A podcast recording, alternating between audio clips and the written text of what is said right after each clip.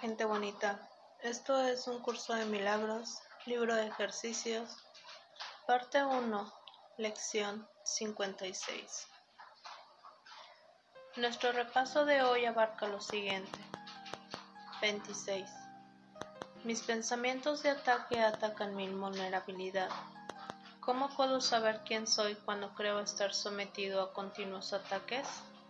El dolor, la enfermedad, la pérdida, la vejez y la muerte parecen acecharme. Todas mis esperanzas, aspiraciones y planes parecen estar a merced de un mundo que no puedo controlar. Sin embargo, la seguridad perfecta y la plena realización constituyen mi verdadera herencia. He tratado de despojarme de mi herencia a cambio del mundo que veo, pero Dios la ha salvaguardado para mí. Mis pensamientos reales me enseñarán lo que es mi herencia. 27. Por encima de todo quiero ver. Al reconocer que lo que veo es un reflejo de lo que creo ser, me doy cuenta de que mi mayor necesidad es la visión. El mundo que veo da testimonio de cuán temerosa es la naturaleza la imagen que he forjado de mí mismo. Si he de recordar quién soy, es esencial que abandone esta imagen de mí mismo. A medida que dicha imagen sea reemplazada por la verdad, se me concederá la visión, y con esta visión contemplaré al mundo y a mí mismo con claridad y con amor. 28.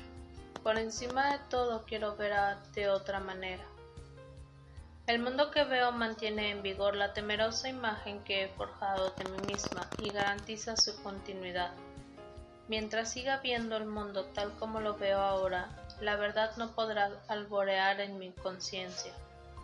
Dejaré que la puerta que se encuentra detrás de este mundo se abra, para así poder mirar más allá de él al mundo que refleja el amor de Dios. 29. Dios está en todo lo que veo. Tras cada imagen que he forjado, la verdad permanece inmutable. Tras cada velo que he corrido sobre la faz del amor, su luz sigue brillando sin menoscabado. Más allá de todos mis descabellados deseos se encuentra mi voluntad, unida a la voluntad de mi Padre.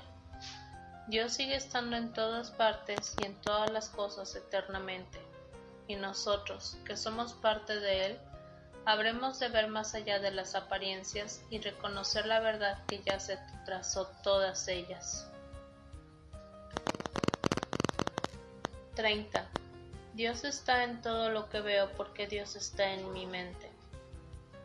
En mi propia mente, aunque oculto por mis desquiciados pensamientos de separación y ataque, yace el conocimiento de que todo es uno eternamente. Yo no he perdido el conocimiento de quién soy por el hecho de haberlo olvidado.